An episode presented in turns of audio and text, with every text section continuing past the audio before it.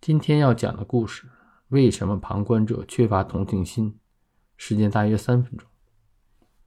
如果你发现有人陷入危险，你会尝试帮助他吗？心理学家们发现，这个问题的答案取决于在在场的人数。当我们是唯一的目击者时，我们更有可能伸出援手；但是当一群人在场，反而更不愿意出手相助。这一现象引起公众的关注，是由一次恐怖谋杀案。这位年轻的女性受害者名字叫基蒂·基诺维斯。据传闻，当时有多位目击者见到了她遭受袭击的过程，但是没有一个人去帮助她，也没有人报警。直到最后的杀害时，已经为时已晚。这件事件被当做了旁观者效应的一个生动实例，说明人们有他人在场时会不采取行动。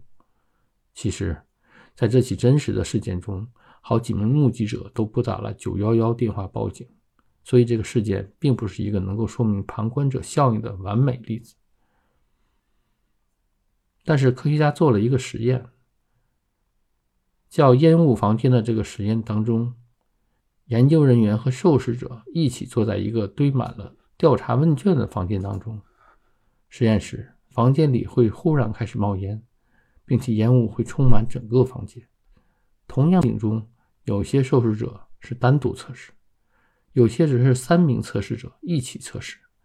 最后一组是一名受试者与两名实验人员假扮的受试者一起测试。这两名由实验人员扮演的受试者会在房间冒出烟雾时，假装什么都没看见，并且会继续填写问卷。受试者单独测试时。有四分之三的人会选择离开房间，向研究人员报告房间烟雾的情况。当有三个真实的受试者测试时，只有百分之三十八的人会报告烟雾情况。最后，有两名扮演者的情境中，只有百分之十的受试者会选择报告烟雾情况。这个实验充分地说明了，个人的行为受在在场的他人行为的影响，别人的无动于衷和冷漠。会影响到在场的每个会产生反应的人。冷漠的旁观者可能阻止了他人伸出援手的意愿。所以，当悲剧发生时，当需要你伸出援手时，请相信你的直觉，不要关注旁观者的行为和目光。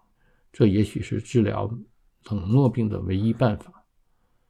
请在评论区发表你的看法。如果你喜欢这个节目，欢迎你订阅本专辑。